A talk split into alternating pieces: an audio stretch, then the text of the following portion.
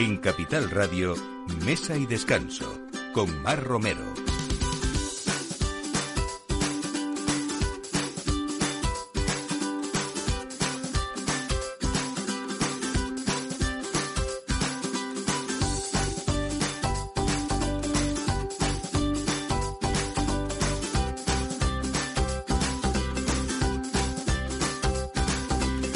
Buenos días, aquí llega la hora de mesa y descanso en Capital Radio, la hora del aperitivo y no sé si se les ha ocurrido a ustedes el aperitivo de hoy, pues en su mesa que estén los pistachos, porque precisamente ayer fue el Día Internacional del Pistacho eh, y que en los últimos años pues es verdad que también ha llegado esa moda a nuestro país desde hace ya bastantes, pero ya existen en Castilla-La Mancha, por ejemplo, miles de estadias de este cultivo que dicen puede relevar al olivo como el nuevo oro verde español en las próximas décadas.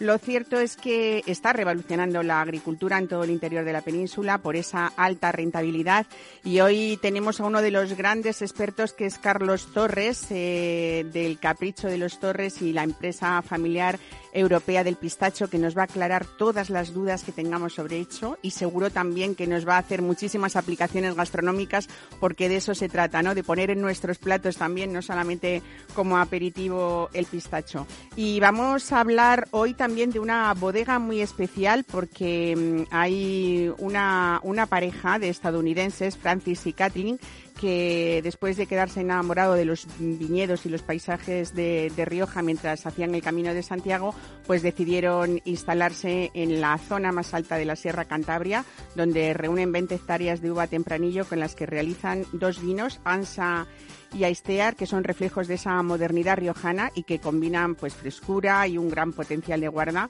que vamos a hablar hoy con su directora de sostenibilidad, Marta Ortiz Arce.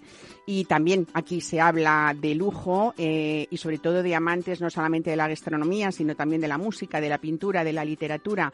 Y tenemos muy cerquita de esta emisora, somos vecinos de Monteverdi, que es el selecto club de estas artes, donde mm, se divulga también mecenazgo y filantropía. Y vamos a hablar hoy con su director Javier Martí para hablar de, él es presidente de la Fundación Excelencia y vamos a hablar de este espacio privado para encuentros personales, profesionales o, o, corporativos de empresa también. Y ya algunos pensando en el carnaval, seguro que están pensando también en Canarias y por supuesto esos días que nos esperan dentro de no muy tarde, que será Semana Santa. Así que vamos a viajar de, de la mano hoy de ustedes y de Mesa de Descanso a un lugar pues precioso que está debajo de esa mirada del Teire que es eh, Ico de los, de los vinos, famoso no solamente por su drago milenario y por sus vinos también, sino por muchas de sus calles y de pequeñas plazas que, que, vale la pena disfrutar de ellas. Así que todo esto a partir de ahora en Mesa y Descanso con Miki Garay en la realización y quien les habla, Mar Romero. Bienvenidos. Mesa y Descanso con Mar Romero. Got this in pocket. Gunpowder, I'm gonna use it. Intention.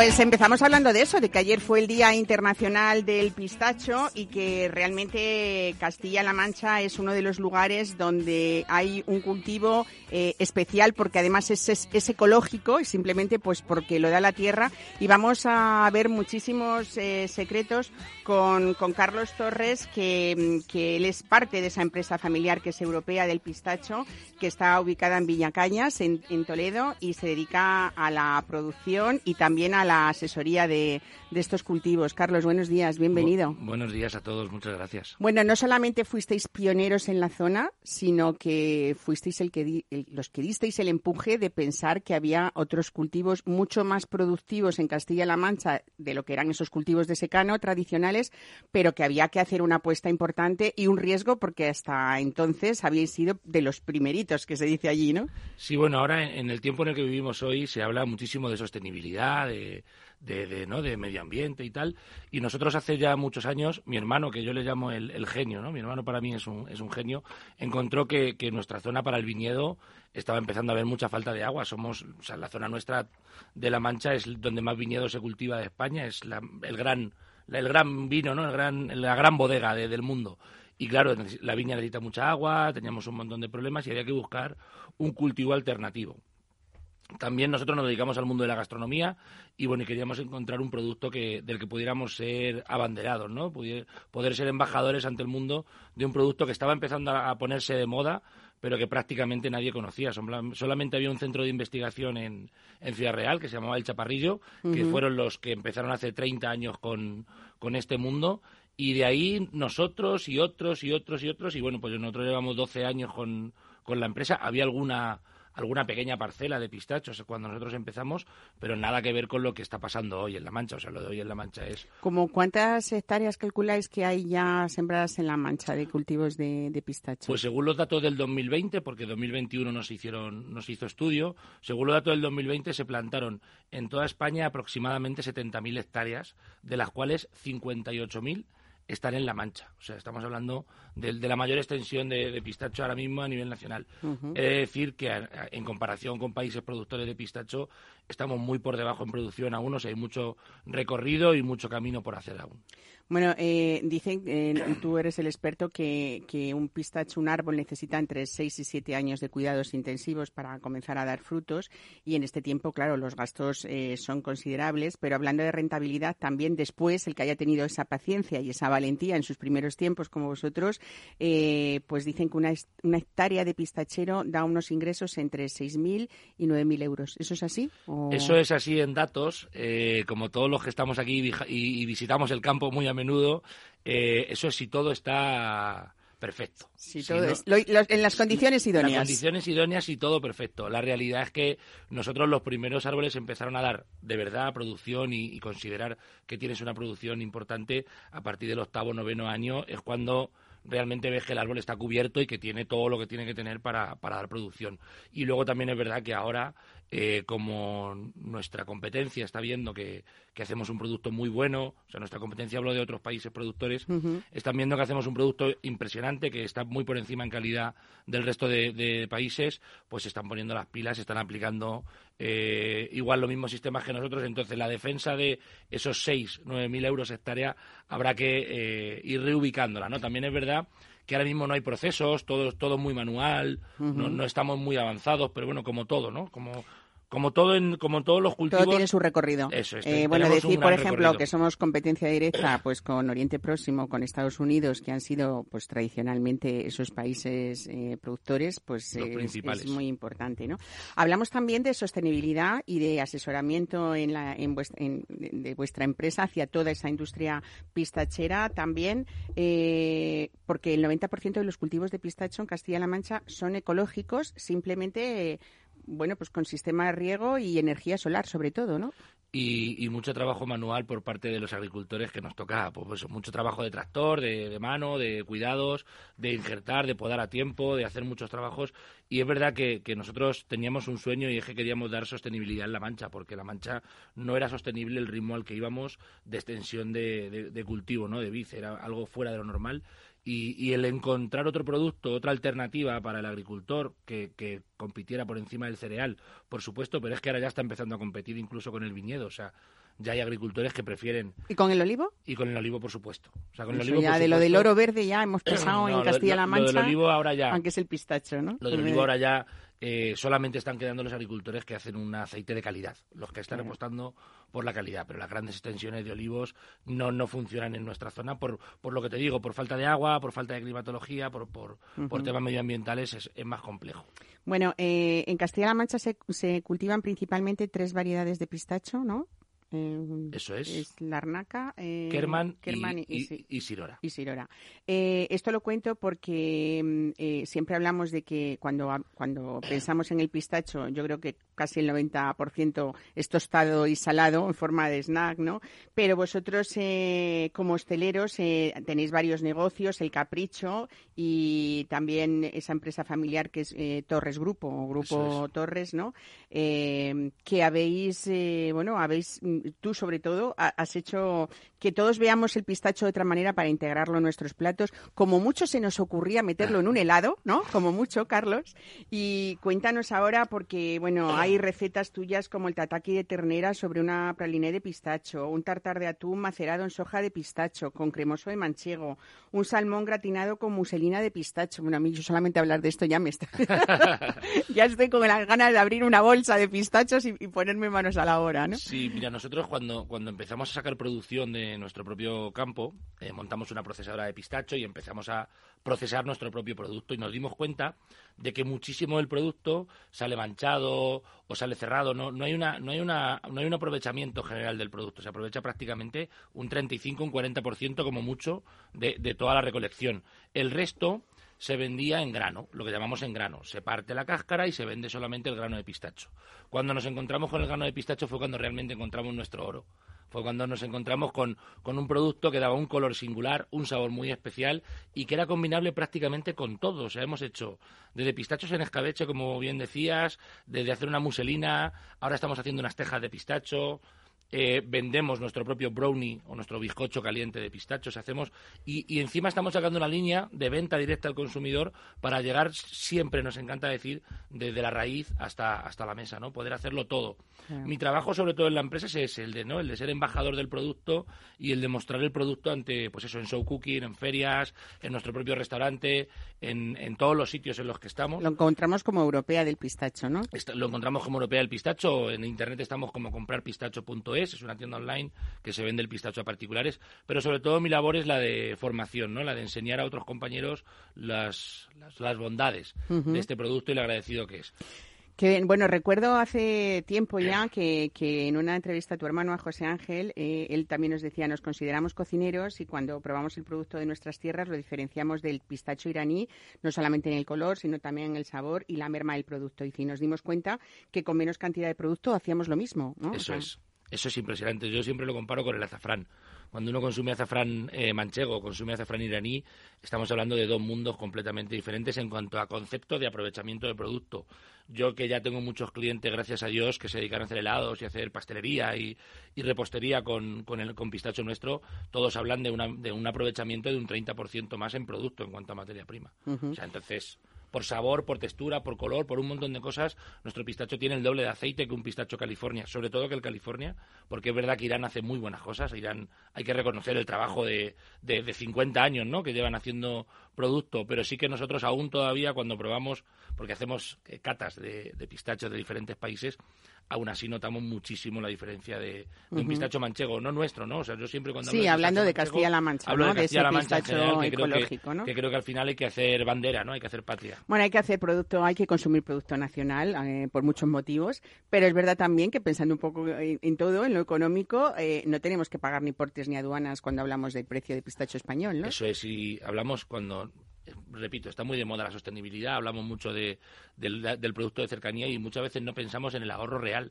El ahorro real es el transporte por mar de todo ese producto que viene de Irán, es el pago de, de tasas, de aduanas, de, de, bueno, pues un poco, nosotros hemos estado, hemos tenido la suerte de, de estar en Irán y ver cómo producen y no es la mejor manera del mundo de, de- No. vamos a llamarlo que es, mejor, no es la mejor manera del mundo de, de producir no claro cuando tú tienes un sitio limpio controlado, con toda la gestión de, de, procedimientos muy bien testada y, bueno y, vigilada al final, ¿no? Porque porque estamos muy vigilados por todo por todo el tema sanitario, pues hombre tiene te da mucha más tranquilidad y muchísima más confianza, creo. Y encima en, en, precio final de producto, o sea, muy bien mal esa parte, en precio final de producto no estamos por encima de, del producto iraní. Si estamos por encima del producto de California, porque California hace un pistacho completamente diferente, no hace un pistacho de calidad, hace litros y, bueno, hace kilos y no, no, les importa mucho la calidad. Por eso casi todo el snack que se consume, el salado, porque el salado se tapa mucho el sabor con la sal y con el... Mira, me lo has quitado de la hoja porque iba a decir, eh, como estamos siempre acostumbrados a tomar el pistacho en snack, pero yo he probado ese pistacho de Castilla-La Mancha, eh, crudo, o sea, tal y como está, eh, y, es que te llena la boca, que no, no o sea, la textura ya, no, te lo tomarías así. Es, otro, es otro mundo, es otro mm, mundo. Entonces USA, USA, apostó por los kilos, pero nosotros estamos apostando sobre todo por, por la calidad. Y luego en precio, como digo, no estamos por encima de, otros productores de otros países. Bueno, como dices, en estos últimos años ha crecido muchísimo esa producción porque se ha visto también, bueno, pues, pues esa, esa rentabilidad, pero todavía no sé si hablar de escasa producción en, en Castilla-La Mancha, pero es verdad que esto, aparte de generar ese mercado incipiente, eh, generalmente sois los propios productores los que realizáis la comercialización, ¿no? Aunque ahí se tiende a, agruparse en un futuro, ¿no? Eh, a ver, el futuro pasa por agruparte. No, no puedes luchar solo siempre. O sea, no puedes llevar el timón del barco, eh, bajarte a, remar cuando es necesario y arreglar una vela, ¿no? no, eso ¿no? Eso no se puede, es imposible e inviable. De hecho, ya estamos haciendo eh, sistemas de cooperativas o sistemas de, crecimiento empresarial asociados con, otros productores. Y nosotros, por ejemplo, ya te he dicho, montamos una procesadora hace cinco años, que es nuestra en propiedad, pero sí que eh, recogemos el producto de muchos agricultores y asociamos con ellos la parte de la venta. ¿no? Recogemos el producto, lo guardamos nosotros, lo vendemos, hacemos la parte comercial y después pues hacemos el reparto del, del dinero según según hemos podido vender, ¿no? Pero hacemos una venta conjunta entre todos y la verdad es que funciona muy bien, porque si no, eh, al final el pisarte unos contra otros, el luchar a viento y marea, yendo solo, y creo que eso es complejo. Bueno, no podía haber mejor embajador tratándose de, un experto y además eh, tú, Carlos, toda la vida dedicado al sector de, la restauración, desde ese eh, bar tradicional que tenía tu familia hasta convertiros, bueno, tú por supuesto en, en asesor gastronómico del grupo Abrasador, pero hay que hablar de, de vuestro capricho de los Torres y también todo mm, ese grupo al que dedicáis pues banquetes, catering, absolutamente de todo, Alojamiento desde hace un par de años también, montamos un hotelito así, bueno, disfrutamos ¿Cuántas habitaciones tiene? Tenemos un hotel de 32 habitaciones. Bueno, está muy bien, Un hotelito complejo, rural, además lo hicimos... El capricho es muy bonito, hay que decirlo, no me extraña que lo llaméis así, El capricho muy bonito, además fue un capricho, ese, ese fue un capricho en el cual yo quería hacer mi cocina y me dedicaba a, disfrutar de la gastronomía allí y por eso le llamamos el capricho.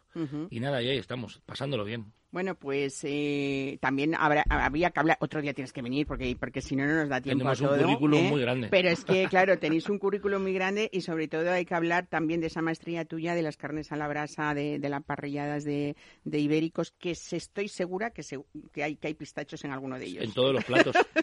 Nuestra, en algunos, Nuestra carta, cuando llega un alérgico a los frutos secos, le decimos, usted aquí no se lo va a pasar bien. Pero bueno, sí tenemos opciones para todos. Oye, hace poco teníais, eh, para terminar, en mente poner en marcha un nuevo proyecto que se llamaba o se llamaría Agricultura para procesar el pistacho. Eh, ¿Ha cambiado? ¿Sigue en pie? ¿Ya está rematado? Ya está rematado y estamos procesando y estamos vendiendo ya el, pistacho procesado y además es que ahora nuestra mayor parte de la producción se vende en grano porque hay muchísima demanda. Claro, al final el cliente internacional ha conocido el producto manchego y no quiere nuestro producto para snack, quiere nuestro producto para heladería, para heladería, para gastronomía. O sea, sobre todo estamos vendiendo mucho para gastronomía y ahora estamos haciendo una línea nueva de productos junto con, con una empresa que se dedica a hacer batidos nutricionales para, para deportistas porque han encontrado un montón de propiedades en el pistacho y estamos fabricando una línea de pistacho para hacer batido de, pistacho también, ¿no? Hombre, como, buen fruto seco, muy energético, muy saludable también, Como complemento deportivo, sí, sí, estamos ahí a tope.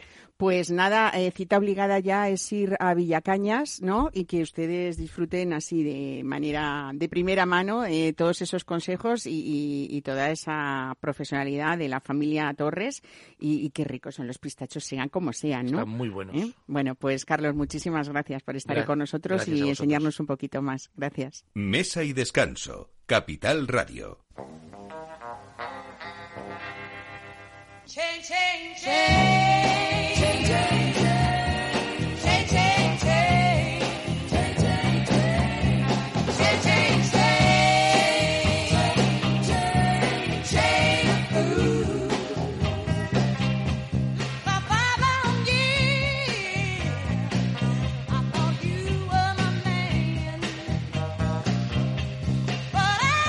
Pues nos vamos hasta La Rioja Alavesa, yo con mi bolsa de pistachos en el bolsillo, ¿eh?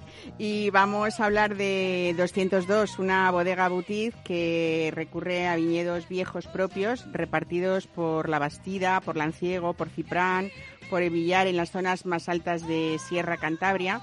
Y hoy tenemos a su directora de sostenibilidad, Marta Ortiz Arce. Buenos días, bienvenida. Buenos días, Mar. Eh, muchísimas gracias por darme la bienvenida. Estoy emocionada de estar aquí. Un, un gustazo y un placer. Gracias. Bueno, a mí también me encanta hablar de buenos vinos y sobre todo de esa historia que he comentado yo al principio del programa, porque qué bonito, ¿no? Que un matrimonio estadounidense vaya eh, al camino, a hacer el camino de Santiago, se quede enamorado de esos paisajes, esos viñedos de, de Rioja y, y bueno, y, y cuente con vosotros, con Luis Güemes como director técnico y enólogo de la bodega y contigo como, como directora de sostenibilidad, ¿no?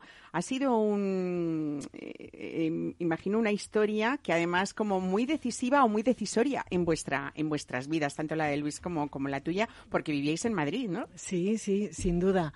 Eh, yo siempre digo que esto es una apuesta no solo profesional, sino sobre todo una apuesta personal. Eh, cuando, mm, bueno, para todos nosotros ha sido un, realmente es como eh, perseguir un sueño, ¿no? Eh, cada uno de nosotros tenemos nuestros propios sueños, ¿no? Y, mm, y- y- y como bien comentas, la historia de, de este matrimonio de peregrinos, este matrimonio estadounidense, que de la manera más emocional se enamora de- del, del camino de Santiago mientras lo, lo- recorre. Para quien haya hecho el Camino de Santiago sabe que es una experiencia muy íntima y muy, eh, muy profunda, ¿no? Eh, y entonces ellos eh, pues sueñan con eh, poner en marcha una, una, una bodega propia. Eh, en, este, en este camino conocen a Luis Güemes, que es mi marido, y le proponen poner en marcha este, este proyecto. Desde cero, hacer vinazos en Rioja. Bueno, es que para un enólogo pues es que es un sueño hecho realidad. Eh, y dos años después de que Luis empezara a, pues a, buscar los, mejores viñedos de viñas viejas y en altitud, que es lo que nos caracteriza, y empezar a, montar la bodega. eh, una bodega adaptada a estos viñedos, es decir, que los pasos han sido primero comprar el viñedo, luego construir la bodega para hacer estos viñedos. Es una bodega garaje pequeñita, poco ambiciosa, mm, cuyo objetivo eh, lo tenemos clarísimo, es hacer vinazos. No, no es una arquitectura em, eh, deslumbrante, es eh, un- un- un- una bodega práctica para hacer los mejores vinos, muy tecnificada y. y, y entonces, como te, como te comentaba, efectivamente es una apuesta personal porque dos años después de que Luis empezara eh, con este proyecto, pues ya nos lía al resto de la familia. Eh, no solo a mí, sino a mis dos niñas pequeñas que también eh, se embarcan en esta aventura. Y bueno, pues hace ya seis años que, que vivimos ahí y la verdad es que estamos encantados. Eh, a toda la familia nos encanta eh, vivir en contacto con la naturaleza. eh, eh, lo bueno de vivir eh, cerca de la naturaleza y en, un, y en una zona y en el mundo rural es que uno tiene más tiempo, ¿no? Que es, que es un, eso es un lujazo. ¿no? Desde luego, Cuando uno- calidad de vida totalmente. pues mira, fíjate que cuando me iba a- a vivir a Rioja, la gente me decía, uy, vas a tener más calidad de vida. Y no sabía a qué se referían. Imagínate, digo, pero ¿eso qué es calidad de vida? Claro, al final es tener más tiempo y cada uno utiliza su tiempo eh, en, en lo que más le gusta, ¿no? Em, Vivís pero en Logroño, ¿no? Que bueno, en estáis muy cerca del campo, pero a también ver- estáis en una ciudad muy bonita. Sí, es una ciudad maravillosa y además lo que tiene esa región es una gente maravillosa. Eh, lo tengo que decir, nos han acogido con los brazos abiertos. Eh, estamos encantados Y, y- lo bueno que tiene Logroño es, bueno, primero que estás a 20 minutos de La Guardia, que es donde está la bodega. La Guardia es una maravilla, no sé si habéis estado, pero bueno, es que es, es uno de los pueblos más bonitos de España y así lo dice además su, su cartel, ¿no? Que te encuentras cuando entras. Es una eh, villa amurallada eh, medieval maravillosa. Y, mm, y- y- y lo que tiene esa región, que a mí me, me- me- tiene enamorada, son los paisajes, esa, eh, em, em, ese respeto hacia el paisaje, hacia no solo los viñedos, sino hay, hay un mosaico de cultivos, ¿no? Porque te encuentras también eh, cereal, bosquetes de encinas y de eh, vegetación autóctona acompañando los bordes de los viñedos, eh, olivos, almendros. Es un clima mediterráneo con influencia atlántica, pero sigue siendo clima mediterráneo. Y al fondo siempre presidiendo eh, Sierra Cantabria. Bueno, Qué es que es maravilloso. Bueno, habéis eh, intentado buscar, yo creo que lo más selecto de, estos viñedos, ¿no? Y, también eh, en vuestra bodega habéis, eh, eh, os habéis visto obligados, como estáis diciendo, a hacer buenas vinazos, ¿no? A convertir el vino en apenas 5 hectáreas de las 20 que poseéis en Rioja Alavesa para hacer un tesoro más allá de Sierra Cantabria, que es lo que hoy nos traes, ¿no? Efectivamente. Bueno, eh, em, como, como hablábamos antes, ¿no? Eh, mm, para hacer mm, buen vino, em, eh, lo que necesitas son viñedos. Es decir, eh, la- la- el buen vino empieza en, en- la uva, ¿no? En uva buena. Entonces, eh, nosotros tenemos estas 20 hectáreas y em, lo bonito es que cada añada vamos seleccionando las 5 hectáreas que más nos gustan por la sencilla razón de que no nos caben más en bodega, solo nos caben 5 hectáreas. Pero eso significa que hacemos una selección anual eh, de aquellos viñedos que más nos han gustado ese año. Que porque además, dependiendo del año, pues eh, eh, pueden variar, ¿no? Si han sufrido una helada, pues eh, podemos tener menos producción de determinados viñedos, aunque nos gusten mucho, o si han sufrido una sequía, o bueno, por determinadas circunstancias, ¿no? Los, eh, como bien decía antes eh, Carlos, eh, el tiempo mm, te determina, ¿no? La, la calidad de la producción y al final un buen agricultor sabe que que mm, un buen agricultor siempre es humilde, ¿no? Porque al final sabe que él puede Que no depende todo de él, ¿no? Que la, la madre naturaleza manda. totalmente. Entonces, lo bueno es que nosotros sí que cada año tenemos esa carta para poder seleccionar los viñedos que más nos gustan. Hacemos esa primera selección en, en- en- de los viñedos y luego en campo eh, hacemos a su vez una segunda selección, eh, porque vendimiamos a mano, lógicamente, y, y- y únicamente eh, vendimiamos las, los racimos que más nos gustan y luego en, en bodega hacemos una tercera selección ya en la, en la mesa de selección que ahí es donde a mí me encanta estar, porque ya es como lo que de verdad va, o sea, ahí ya seleccionas el, el- el- el- la creme de la creme, ¿no? Para que, para que entre en el depósito. En general, y hablando de, de este Crianza 2019, lo que buscáis vosotros siempre son eh, vinos eh, frescos, pero también modernos y yo creo que disfrutones, ¿no, Marta? Totalmente, totalmente. Al final, el, el- el- eh, afortunadamente, el mundo del vino cada vez se acerca más al consumidor y le da lo que quiere, ¿no? Y entonces, ¿qué quiere el consumidor? Pues al final, una bebida eh, con la que eh, disfrutar. Eso es lo, lo principal, ¿no? Con la que, o sea, una bebida que te dé placer. Em, pero luego, además, lo, lo bonito que tiene el vino, a diferencia de otras bebidas, es esa conexión directa con el paisaje, con la naturaleza, con, con la con, con- incluso con la- las personas que viven en el mundo rural, ¿no? Cosa que no ocurre, pues, en, bueno, pues con, con otros refrescos, ¿no? Industriales 100%. Eh, el vino em, es un...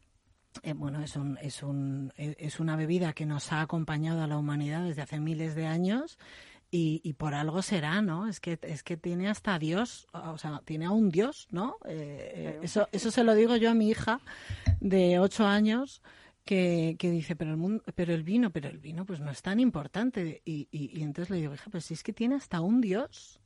O sea, imagínate lo importante que es eh, el vino, lo, lo que ha acompañado al, al, al hombre, ¿no? A lo largo de la historia.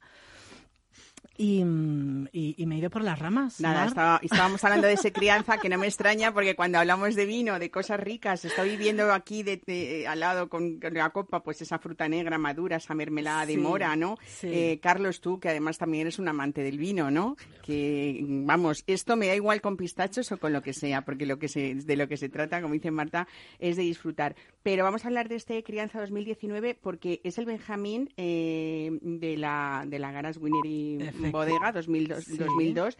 Eh, llega por primera vez al mercado español porque, a pesar de ser su tercera añada, la primera, 2017, se agotó en pocos meses y la segunda, 2018, se etiquetó íntegramente para el mercado estadounidense. Efectivamente. O sea que ya venís como con pie firme, ¿no? Sí, la verdad es que fue, fue un exitazo. Es que antes de lanzarlo oficialmente ya se ha agotado. O sea, que, ha- que- que ha encantado. Eh, la historia del crianza, además, es muy bonita porque eh, el, eh, se concibe durante el confinamiento.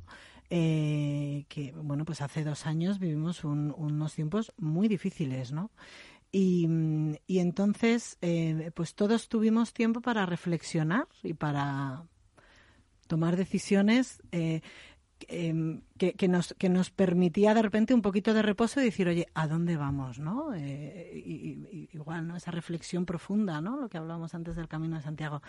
Em, y entonces eh, concebimos este crianza para, eh, como bien comentábamos antes, dar al público, al, al cliente, lo que demandaba. Un, crianza cercano, fresco, fácil, eh, muy rico, muy sabroso, eh, pero un poquito más cercano y- y- y muy disfrutón, muy disfrutón, como bien comentas. Eh, en, la- en todas las, las marcas, vamos a hablar un poco, si te parece, Marta, de las etiquetas, porque yo creo que en cualquier lineal Sí. los vinos de la bodega 202 mm, se sabe, vamos, quiero decir, se ven rápidamente. A mí es una etiqueta que me parece muy bonita, pero que tiene su explicación y su significado Sí. llena de puntos. Cuéntanos. Sí, mira, como dice una amiga mía arquitecta, dice, a mí es que eh, vuestra etiqueta me transmite mucha paz y mucha armonía. Y, y- eso la verdad es que siempre me gusta, me gusta. Em, pues son 202 puntos, eh, pero es verdad que ordenados de manera que eh, es una es una etiqueta armónica, eh, a la vez como orgánica, porque no es que sean puntos, mm, mm, no, no son eh, No son puntos perfectos. perfectas, Sí, sí, son como la vida misma. la vida. Son, son puntos Qué imperfectos. bonita es la imperfección, Marta. Totalmente, son puntos imperfectos. Y, y son 202 puntos haciendo referencia a este número que nos eh, caracteriza, que es 202, de ahí el nombre Bodega 202, que es el em, prefijo telefónico de eh, Washington DC, que Anda. es la ciudad donde este matrimonio estadounidense, eh, estos peregrinos estadounidenses que se enamoran del Camino de Santiago, pues eh, no solo viven, sino sobre todo se conocieron y se enamoraron ahí, ¿no? Entonces tienen ese vínculo especial con, con, con Washington DC y de ahí ese nexo, ¿no? Bodega en español, 202 eh, como guiño a, a Washington DC. Y, y entonces en la bodega se reflejan estos dos, o sea, estos 202 puntos y los dos últimos puntitos siempre son de otro color. Eh, nos gusta decir que eh, esos dos puntitos somos nosotros. O sea, los otros 200 son, pues, pues, pues oye, Todo lo que, todo, todo, lo que rodea para hacer un buen vino, ¿no? Efectivamente, y los 202 son pues eso que hemos seleccionado y que nos representa a nosotros como bodega. Y entonces tenemos tres eh, vinos diferentes. El crianza, que es del que estamos hablando, tiene estos dos puntitos de color morado. El, eh, y luego tenemos otros dos vinos, que son vinos de, de autor, que ahora, eh, si quieres, también lo comentamos, que son. Aiste Arianza, que tienen los puntitos en color azul y rojo, respectivamente. Bueno, en el caso de Estear, eh, que vamos a hablar también de él, eh, y nos lo has traído, es un puzzle de parcelas de Rioja Alavesa, ¿no? Eh, me gusta mucho porque este nombre, que suena así un poco, pues es, es la palabra viaje en gaélico. Sí, así es. Viaje en el Aistear. Efectivamente.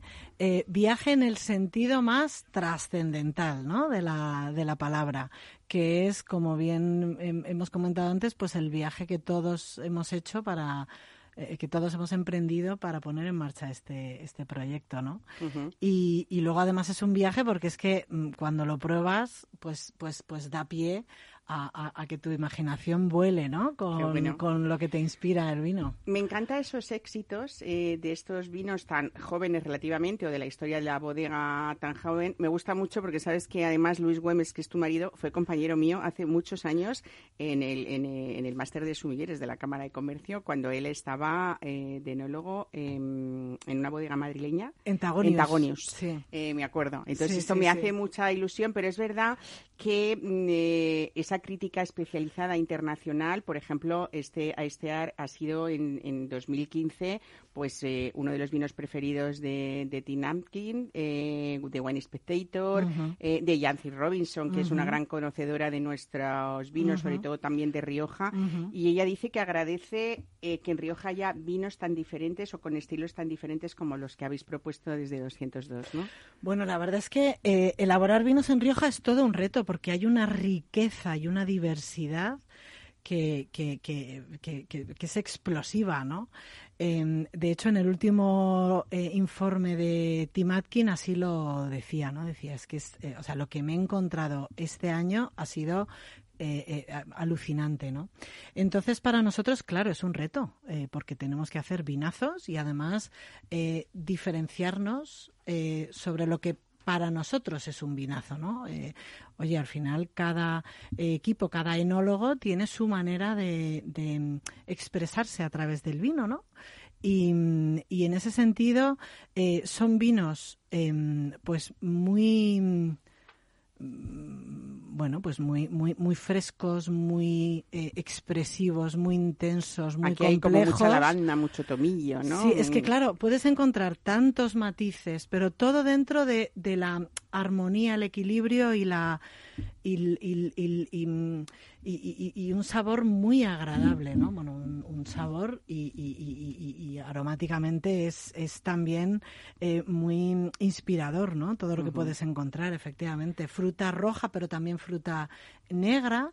em, un- un- un- un- una frescura muy marcada por estos viñedos en altura, eh, que es algo que nos caracteriza porque, claro, yo siempre digo que como no somos quinta generación ni de marqueses, ni de, ni de agricultores que llevan también pues muchísimos años, nosotros hemos empezado el proyecto desde cero para bien y para mal, ¿no? Entonces, eh, tener la libertad de seleccionar los viñedos que más nos gustan es algo que nos caracteriza.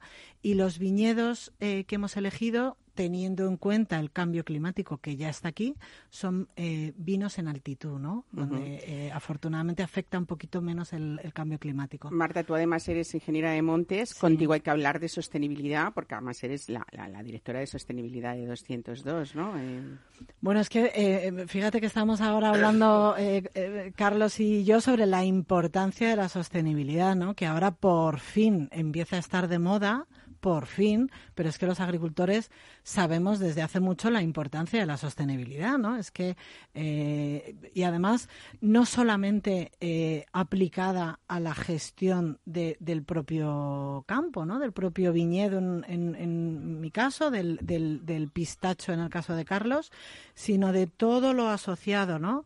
Eh, el, cómo se trabaja, eh, cómo se trata a los trabajadores, ¿no? Esa sostenibilidad a la hora de envasar, a la hora de transportar el producto, eh, a la hora de comunicar con el cliente final. Si de verdad queremos conservar estos paisajes y esta España rural que se nos vacía, es que hay que apoyar a este tipo de, pro- de, de- de proyectos mm, tan sostenibles, ¿no? La- la- el agricultor lo que quiere, por principio, es ser sostenible. El agricultor, el ganadero. Lo que pasa es que hay veces que tiene eh, unas dificultades y, sobre todo, si el cliente final eh, eh, está dispuesto a pagar lo que vale el, el- el producto, el agricultor será el primero que estará encantado, ¿no? De, de, de- de- de ofrecer esa sostenibilidad al 100%. ujú. Em, y bueno, pues desde Bodega 202 eh, apostamos por la sostenibilidad eh, porque es que nos parece básico, ¿no? Ya no es una moda, es que ya es una necesidad. Tenemos los objetivos de desarrollo sostenible encima de la mesa y lo que hacemos nosotros es que cada uno de los objetivos decimos cómo, qué- cómo podemos nosotros poner nuestro granito de arena para mejorar este, este mundo, ¿no? Bueno, es un paraíso lo que defines en todos los sentidos y sobre todo también, por supuesto, de paisaje. Estáis, pues eso, en, como, como la milla de oro, ¿no? De, de- Rioja. Eh, ¿Hay posibilidad de quienes nos están escuchando hoy en el programa que uno pueda visitar 202, conoceros de cerca y ver eh, todos esos viñedos, ese cuidado y esa selección de vuestros vinos? Pues mira, eh, no tenemos como tal eh, oferta enoturística. Quiero decir que quien, quien se meta la página web, que es www.bodega202.com, eh, no verá eh, una, una plataforma para poder eh, hacer una, una visita eh, enoturística, pero si nos contactan, y si nosotros eh, nos cuadra, porque al final somos un equipo muy pequeñito y eh, pues, si estamos en vendimia es que estamos en vendimia y si estamos en una feria estamos en una feria. Entonces, eh, por desgracia, o, o, bueno, pues, la- esas son las circunstancias, ¿no? Pero si nos contactan y, y lo y lo bueno, lo más bonito es la tiempo, cercanía, ¿no? Eso es lo más bonito. sin duda, claro, es que es que eso es lo que nosotros queremos ofrecer. Quiero decir, cuando nosotros ofrecemos ese eh, esa- e- ese no turismo, eh, lo que nos caracteriza es que nos, nos desvivimos, ¿no? Y hacemos la visita a bodega, al viñedo, probamos todos los vinos y nos, nos gusta hacerlo bien. Eh, entonces, que nos contacten, por favor, que en la página web eh, van a tener el contacto. De hecho, vamos, el teléfono que aparece es el mío, o sea, que es que ya me, me están poniendo voz. Cara todavía no, pero voz. Y estaremos encantados de, de hacerles un, un tour por- no solo por los viñedos y la bodega, sino por, por toda Rioja, que es una maravilla, y en concreto Rioja Alavesa. Pues Marta Ortiz Arce, muchísimas gracias por traernos bueno este proyecto tan bonito que tiene tantas historias que contar y todas con, con ganas de contarlos todos, ¿no? Porque además es que es verdad y entonces siempre habéis pensado en, en muchos puntos positivos y eso hace que cuando uno se cree un proyecto pues salgan estos resultados al final, ¿no? Hay Pues, que creérselo. ¿eh? Mira la familia, la familia de Carlos, ¿eh? Sí, sí, cómo sí. lo creyó y Así cómo, ha impulsado no solamente una empresa, sino pues un sector importantísimo dentro de, lo- de una grandísima comunidad autónoma como es Castilla-La Mancha, ¿no? O sea, que fenomenal. Pues muchísimas gracias, Mar, por, la, por darnos la oportunidad. Como bien comentabas, eh, fuiste compañera de, de Luis Gómez y te tenemos un cariño eh, especial. Así que cuando quieras aquí estaremos. Y precisamente por eso eh, eh, he traído para celebrar y porque, eh, porque venía a tu programa este vino eh, que es nuestra primera añada de ANSA que obtuvo eh, 95 puntos Wine Spectator y que nos colocó en el mapa ya con la primera añada. Así que, eh, bueno, con Fue entrar triunfando. ¿eh? Como Bueno, pues, a Porta Gallola. Mira, fue, fue muy sorprendente, la verdad, porque cuando nos metimos en la base de datos de Wine Spectator, ahí puedes jugar, ¿no? Con, a ver, eh, Rioja, eh, más de 95, y de repente vimos que estamos entre los 37 mejores vinos de Rioja que se habían catado en Wine Spec- Spectator en la historia, Qué bueno. codeándonos pues con, con, con bodegas históricas maravillosas, ¿no? Entonces, Bueno, no hay pues, cosa más bonita que lo que nos pasa en este programa, que es hablar de productos eh, muy especiales y, y muy cuidados. eh, y en este caso nos toca ahora hablar también eh, de un lugar donde disfrutar eh, de esos productos. Nada mejor que con copa en mano. No sé si nos lo va a permitir su director Javier Martí, pero vamos a hablar de un lugar también muy especial. Me encanta hablar en este programa siempre, como saben, de solidaridad, pero también de filantropía y de mecenazgo, por supuesto. Así que nos vamos a ir muy cerquita de esta emisora, eh, porque estamos, eh, Capital Radio está en el número 46, nos vamos a ir 10 números más abajo al 36 y os invito a que disfrutéis de, de este Club Monteverdi. Mesa y descanso con Mar Romero.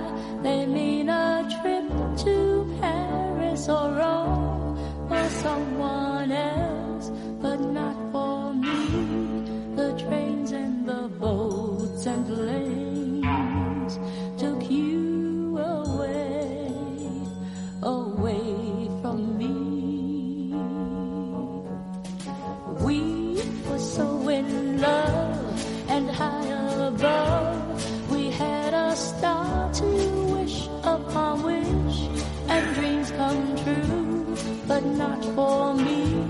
The trains and the boats and planes took you away, away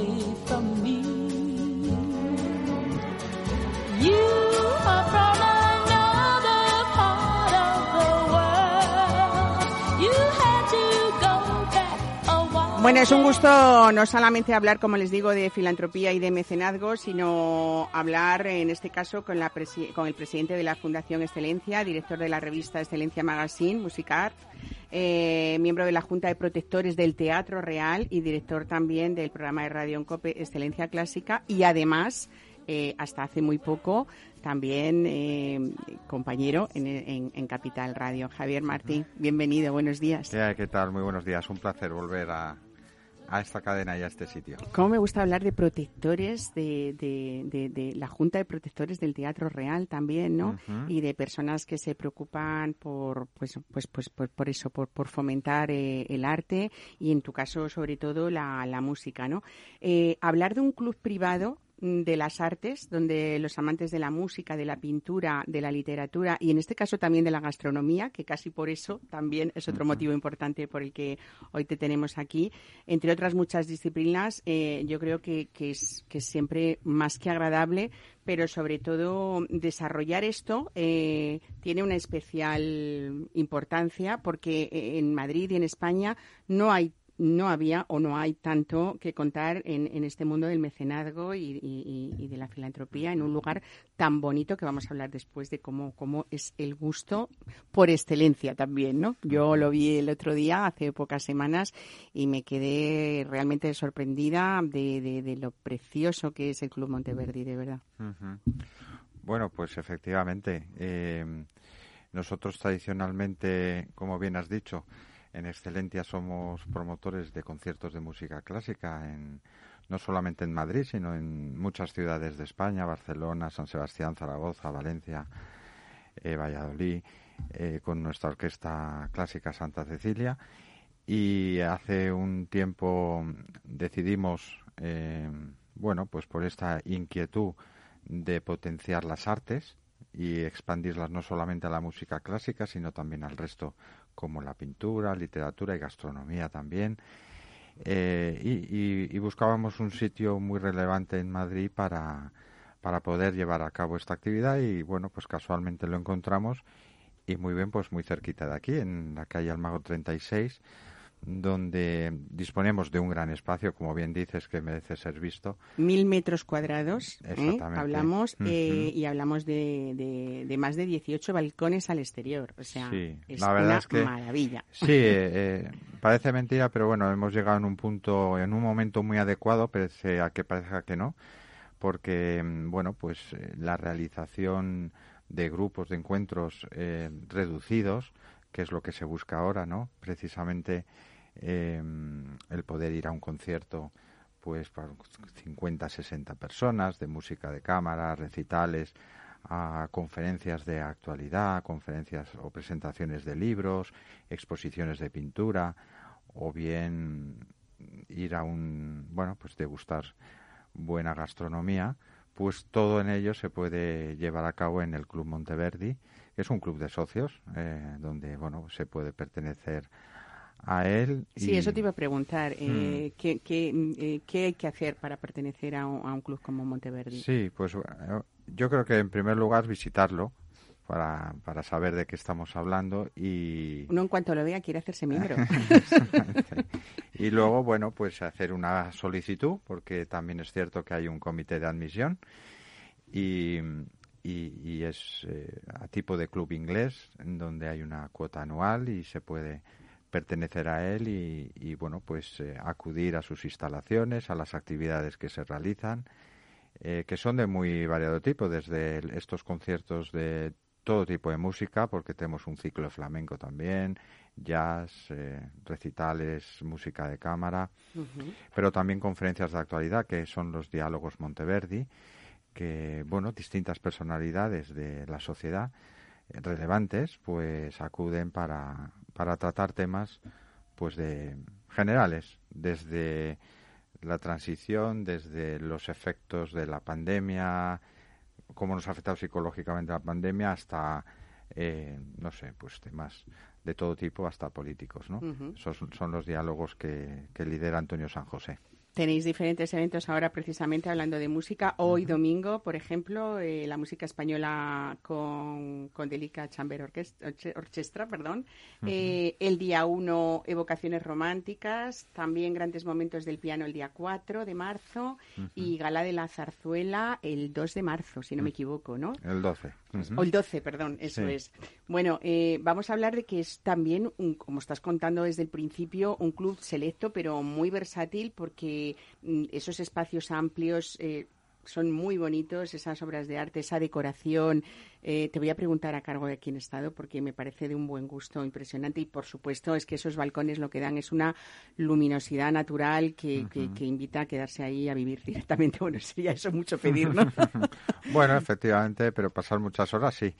Eh, pues sí, pues la, ha sido una decoradora, eh, Lorna de Santos, la que ha realizado el proyecto y, y la verdad es que estamos muy contentos y satisfechos con el resultado obtenido. Es un lugar realmente de paz, ¿no? Porque como has visto eh, es eh, tan neutro, Sí, respetando inspira eso, ¿eh? Inspira es paz, moderno, tranquilidad, muy moderno, pero pero... respetando un edificio señorial de principios del siglo XX que lógicamente todo tiene que ir Acorde. acompañado también además tenemos una terraza muy importante hoy en día también o sea que eh, ha sido bueno pues un trabajo que se ha hecho de forma muy rápida y porque se hizo en cuatro meses toda la obra y en mayo del año pasado ya es cuando lo inauguramos que no hace ni un año. Una de las cosas más bonitas, Javier, que tenéis también es, es el potenciar y ayudar a jóvenes talentos a través de, de- de artistas consagrados también, ¿no? Es, Sí, efectivamente, eh, desde hace ya 20 años que fundamos la Orquesta Clásica Santa Cecilia, eh, muchos jóvenes talentos han pasado por la, la orquesta, eh, grandes solistas que ya lo eran y que luego sí que lo han sido. Hemos sido pioneros en invitar a, a- a jóvenes talentos que luego se han consagrado como grandes artistas.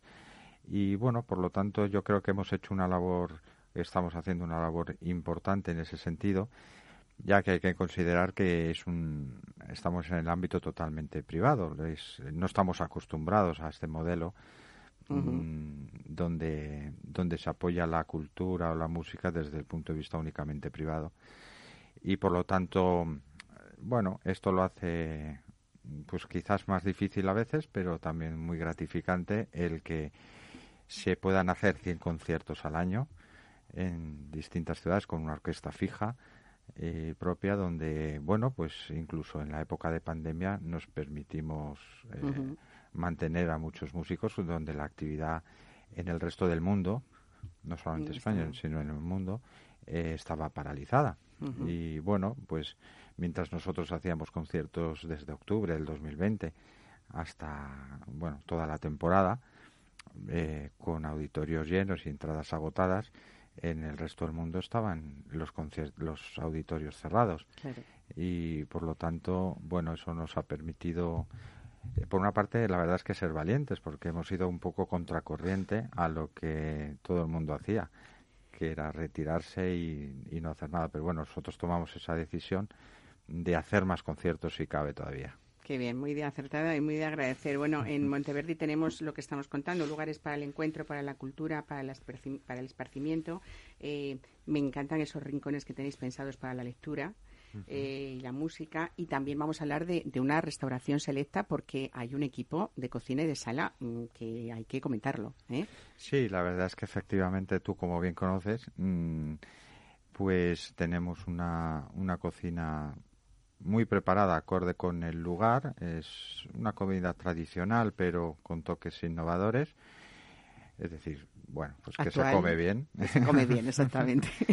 Y la verdad es que estamos muy satisfechos con la cocina y, y nuestros socios también y con todas una carta cambiante de temporada y con sugerencias semanales que hacen, bueno, pues un, que sea atractiva y que invite a acudir tanto diariamente como semanalmente al, al lugar. Solo me queda una pregunta, Javier, eh, porque estamos hablando de un club privado donde hay que pertenecer a él y ser socios, pero eh, ahí me imagino o cabe la posibilidad de que alguien que quiera hacer un evento especial, eh, bonito, eh, con, bueno, pues que, que sea diferente eh, en ese ambiente tan que estamos contando, tan de calidad y, y sobre todo con esa paz que se respira allí, eh, ¿puede? ¿Tiene la posibilidad de hacer esto? Sí, en este periodo de presentación, porque como bien dices, es un club volcado a los socios y la verdad es que afortunadamente tanto socios individuales como corporativos eh, se están uniendo a nuestro proyecto y firmas importantes. Eh, bueno, pues si bien es cierto en este periodo de presentación para dar a conocer y, eh, el club se pueden hacer eventos exclusivos eh, que tienen que ser lógicamente aprobados por el comité y que bueno pues se- se- todo se puede evaluar Muy bien. Pues eh, Javier Martí, solo me queda darte las felicidades, eh, a- hacer un proyecto tan bonito, eh, sobre todo con tantos objetivos eh, y algo que sirve para que esta ciudad se enriquezca de, de- de esta manera, bueno, pues tan especial. Eh, la verdad es que es ilusionante ver cómo hay empresarios que, que dedican a hacer la vida más alegre, más bonita eh, y de otro color a la gente, ¿no? sí bueno la verdad es que no solamente por tener bueno por la idea y ponerlo en marcha sino también a todas aquellas personas empresas que lo apoyan adhiriéndose y, y bueno pues apoyando el proyecto y además en una zona tan prestigiosa tan tan buena Estamos como rodeados de edificios preciosos Por en eso, este barrio. y, y que bueno, pues no es, no estamos acostumbrados a ver eh, pues este tipo de actividades en, en el corazón financiero de Madrid, por así decirlo. Así que pues muy muy bien para todos y encantados de, de poder colaborar. Pues muchísimas gracias por contárnoslo hoy aquí en, en Mesa y Descanso. Y nada, nos queda solo el tiempo justo para despedirnos, para desearles ese feliz domingo o del resto de domingo que queda y darles las gracias a todos los invitados que hemos tenido hoy. Marta Ortiz Arce, Carlos Torres, muchísimas gracias por traernos esos proyectos ilusionantes que habéis sabido hacer realidad con la familia, con la pareja. Eh, cuando uno cree en algo, al final lo consigue y aquí están las realidades, ¿no? Así que también buen fin de semana para vosotros, Javier Martí, a los tres también, y a ustedes que ya saben, está, estaremos aquí el próximo domingo con todo este equipo de mesa y descanso. Sean felices.